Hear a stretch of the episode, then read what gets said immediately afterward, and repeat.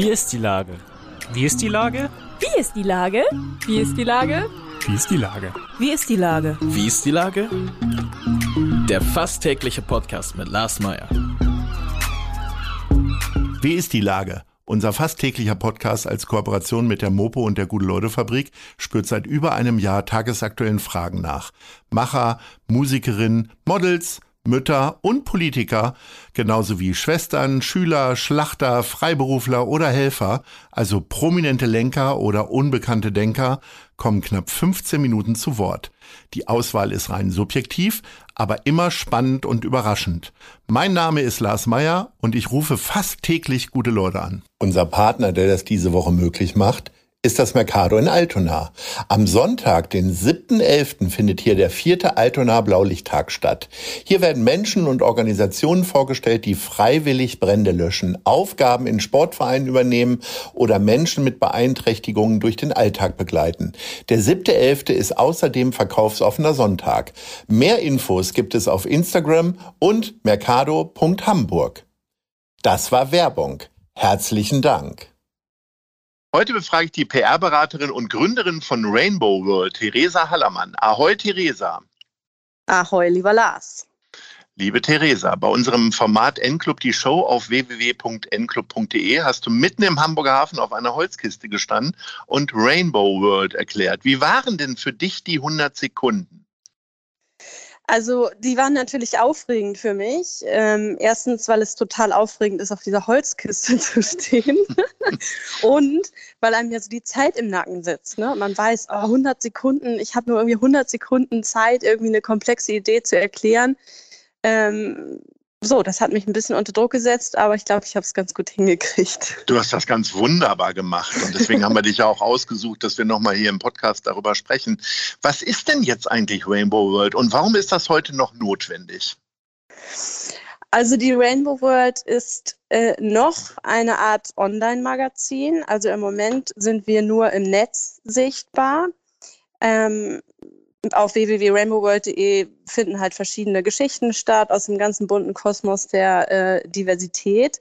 Wir wollen aber natürlich irgendwie viel mehr werden als, als äh, nur eine Internetseite bleiben, sondern träumen so ein bisschen davon, eine Bewegung zu sein oder etwas, ja, ein, ein, ein Ort zu werden, wo sich jeder Mensch willkommen fühlt und wo ein Miteinander funktioniert. So. Und wo Schubladendenken abgestellt ist. Was mir besonders gut gefällt, nun machst du das ja auch jobbedingt, ist ja die sehr lockere Sprache und äh, die provokanten Fragen. Irgendwo taucht dann die Frage auf, ist das jetzt hier alles nur für Homos? Genau. Ähm, ähm, wie viel Spaß ist denn bei der Sache? Weil da kommt unglaublich viel Spaß rüber bei es so einem ist mega Thema, viel. Ja. ja, es ist auch, es macht auch wahnsinnig viel Spaß und es macht auch wahnsinnig viel Spaß, herauszufinden, wie unterschiedliche Menschen reagieren auf die Rainbow World, weil ganz viele neigen dann immer dazu zu sagen, ich verstehe gar nicht so ganz genau, was ihr da macht und kann ich da überhaupt mitmachen. Ich bin heterosexuell, ich, äh, ich, bin, äh, ich bin nicht von Diskriminierung betroffen, ich äh, komme aus Deutschland, ich sehe deutsch aus. Ähm, dann ist das ja erstmal nichts für mich. So, und es ist irgendwie so witzig festzustellen, dass die Leute noch nicht mal mehr nur versuchen, andere Leute in Schubladen zu stecken, sondern auch dazu neigen, sich selbst sofort in eine reinzustopfen. und das ist dann immer irgendwie ganz schön, das so, die damit zu konfrontieren und das irgendwie aufzubrechen. So, und ja, uns ist total wichtig, irgendwie zu sagen, dass Vielfalt ja Spaß macht. So, und wir sind halt irgendwie nicht die, wir wissen ja auch überhaupt nicht alles. Wir sind überhaupt keine Antirassismus-Experten oder äh, ne, überhaupt gar nicht Expertin auf irgendeinem Gebiet. So, aber ja, wollen halt einfach irgendwie zeigen, wie, wie schön irgendwie eine vielfältige Welt ist, so wie viel Spaß das machen kann, auch über einen eigenen Tellerrand rauszugucken. Wie seid ihr denn auf die Idee gekommen? War das eine Schnapsidee abends beim Wein, Bier oder eben Schnaps? Oder äh, was war dann so der Urknall sozusagen für die also, Idee? Es gab eigentlich gar nicht richtig so einen Urknall. Ganz ursprünglich wollten wir auch mal eine Messe veranstalten und so. Ich glaube, bei uns ist es irgendwie immer schon so gewesen, dass wir immer irgendwie, wenn wir mit einer Sache irgendwie in ruhigen Fahrwassern waren, dann immer Bock hatten, irgendwie nochmal was anderes zu machen. So. Und die Initialzündung weiß ich gar nicht, wie sie gekommen ist. Ich glaube, wir sind tatsächlich erst über diesen tatsächlich erst über dieses LGBTQ-Thema irgendwie draufgekommen, wollten erst irgendwie da was machen, haben gesagt, das ist doch eigentlich Quatsch, das ist doch eigentlich blöd, wieder irgendwie Leute zu trennen und jetzt zu sagen, wir machen nur was für die LGBTQ-Community. Irgendwie ist es doch jetzt mal an der Zeit, irgendwie alles miteinander zu vereinen. So, weil wir finden halt irgendwie, dass Menschen so zusammengehören und dass man halt nicht immer sagen muss, das sind die Schwulen und das sind die Lesben und das sind die Transidenten und das sind die mit einem Migrationshintergrund und das sind die Ökos und das sind die, ne? Also so. Mhm. Aber habt ihr nicht Sorge, euch auch ein bisschen zu verzetteln? Also ihr habt ja zahlreiche Botschafterinnen und Botschafter. Ähm, Cornelia Poletto, Freundin unseres Podcasts hier, äh, sagt ja zum Beispiel, Chancengleichheit in der Spitzengastronomie ist leider eine Utopie. Also ihr geht halt auch auf äh, Equal Paying ein und so weiter genau. und so genau. fort. Ja, das ist natürlich eine Herausforderung so. Ähm, verzetteln, also Angst zu verzetteln haben wir uns eigentlich nicht. Wir, wir haben eher Angst vor unserem eigenen Anspruch, weil wir es natürlich irgendwie auch alles irgendwie toll machen wollen und irgendwie auch so ein bisschen perfektionistisch immer an alles rangehen und da, glaube ich, ein paar Abstriche einfach machen müssen, weil wir es ja tatsächlich neben unserem oder alle neben unseren normalen Jobs irgendwie machen. Anna und ich haben eine PR-Agentur, Melly ist Fotografin, wir arbeiten alle in unseren eigentlichen Jobs weiter, mit denen wir Geld verdienen. So, und dann ist halt, ich sag mal so, können wir der Rainbow World nicht immer die Zeit äh, schenken, die wir ihr gerne schenken würden. So, deswegen sind wir ja auch immer noch auf ein großes Netzwerk angewiesen aus Menschen, die uns irgendwie dabei unterstützen, das irgendwie größer zu machen und die Idee in die Welt zu tragen. Was du ja auch tust, wofür wir sehr, sehr dankbar sind. Unbedingt. Aber sag mal, ist das denn so, ein, so eine Art äh, Krisenidee gewesen? Andere haben angefangen zu stricken oder Gitarre spielen zu lernen und ihr habt jetzt einfach diese Webseite gebaut, weil möglicherweise äh, geschäftlich jetzt nicht ganz so viel zu tun war wie sonst? Nee, tatsächlich nicht. Also ganz offen gestanden ist die Rainbow World auch schon länger in unseren Köpfen als, also schon bevor äh, Corona überhaupt Menschen ein Begriff war. also wir doktern irgendwie schon echt länger irgendwie an der Idee herum. Und äh, nee, mit Krise hatte das eigentlich gar nichts so zu tun. Wofür steht eigentlich der Regenbogen? Ja, das hat natürlich, hat jeder da erstmal seine eigene, seine eigene Definition vom Regenbogen. Für uns ist der Regenbogen irgendwie das Symbol für alle. Der Ursprungsregenbogen oder die Regenbogenflagge hat Gilbert Baker erfunden, äh, Ende der 70er der einfach äh, von seinem Freund Harvey Milk angesprochen wurde, irgendwie ein Symbol zu finden für die tatsächlich LGBTQ-Community. Und damals war noch das rosafarbene Dreieck, was ja irgendwie aus dem Nationalsozialismus irgendwie bekannt ist, irgendwie das Symbol für Schwule. Und das wollte er irgendwie, dieses negativ besetzte Symbol irgendwie umgeändert haben. Und dann kam Gilbert Baker um die Ecke und hat gesagt, da machen wir doch mal einen Regenbogen und hat sich dann ausgedacht, welche Farbe für welchen Aspekt des Lebens steht. Und die Idee fanden wir einfach so charmant. Die ursprüngliche Regenbogenflagge hatte auch acht Farben tatsächlich. Äh, jetzt sieht man ja häufig die mit sechs Farben. Aber die ursprüngliche. Weil man Farbe sparen wollte oder äh, warum? Weil, ich glaube, weil er irgendwie, weil es nicht genügend Färbemittel oder Stoff oder was es ich gab, mhm. äh, um Pink und Türkis mit abzubilden. Das kam irgendwie nicht so im Druck und dann haben die sich irgendwie entschieden, spontan, okay, die beiden Farben lassen wir raus und wir haben dann gedacht, nee, wir gehen zurück zum Ursprung und wir packen die beiden Farben wieder rein. Deswegen ist unser Regenbogen achtfarbig und ja. Jetzt hast du so locker mit Namen äh, um dich geschmissen. Äh, ich will den Hörerinnen und Hörern vielleicht einfach nur mal helfen. Harvey Milk ist eine äh, Figur aus San Francisco, ich glaube aus den 60ern, äh, über den es auch einen ganz grandiosen Film gibt mit Sean Penn. Das ist so mein Oberflächenwissen. Ähm, äh, kannst du den anderen Herren auch noch mal kurz erklären? Ja, Gilbert Baker ist tatsächlich berühmt geworden als der, also ist halt auch ein ähm, LGBTQ-Aktivist aus den 70ern und der ist aber tatsächlich eigentlich äh, Flaggenhersteller gewesen. So. Mhm. ja, und äh, hat alle möglichen Flaggen entworfen und eben dann auch äh, diese hier.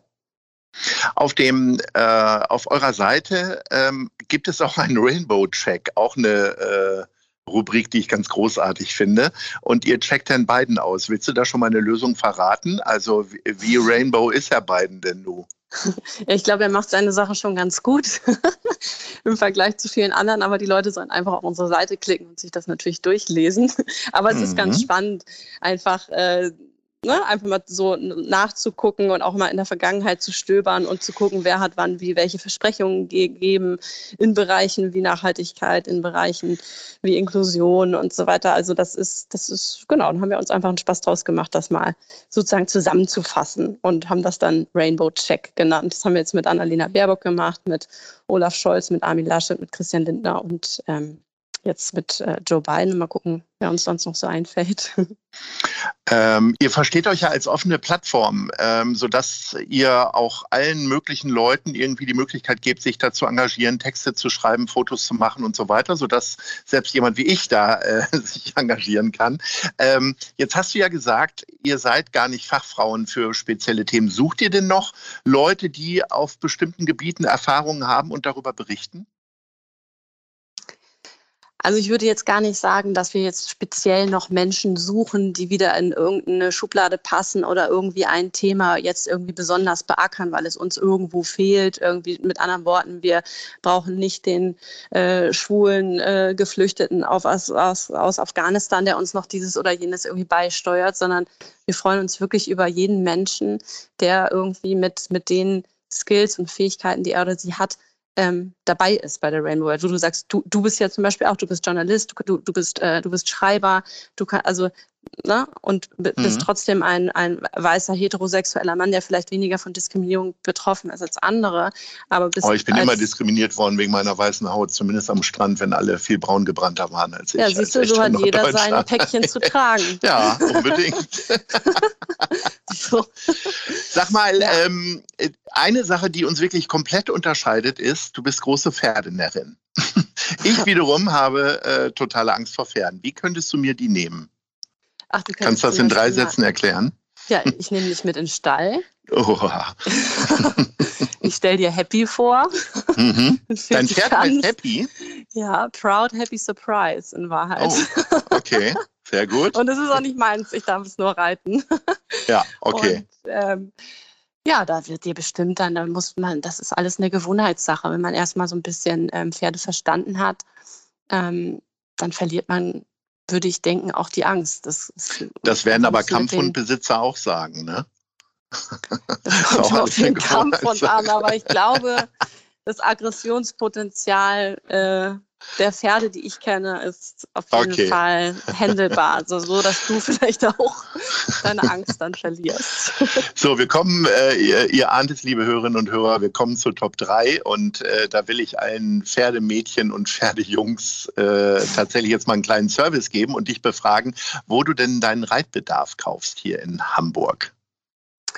Platz 3. Ähm, Top 3, also ist richtig mit Reihenfolge. Ja. Mhm.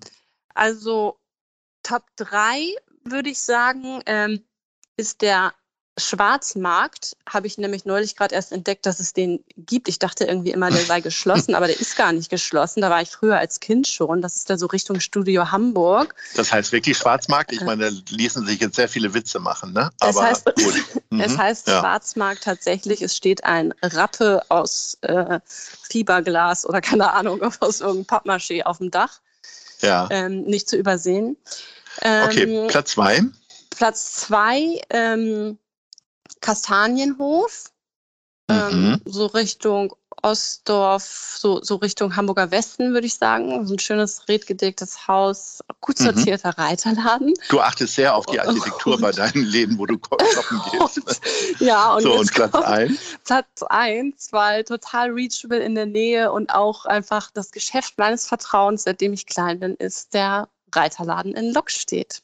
Aha. Sehr schön. Theresa, mhm. ich freue mich, dass, äh, wenn ich jetzt noch irgendwann die Pferdeliebe erreichen sollte, dass ich dann auch schon weiß, wo ich shoppen gehen kann. Du kannst Herzlichen auch Dank von für deine Rönne fahren, aber das ist in Elmshorn.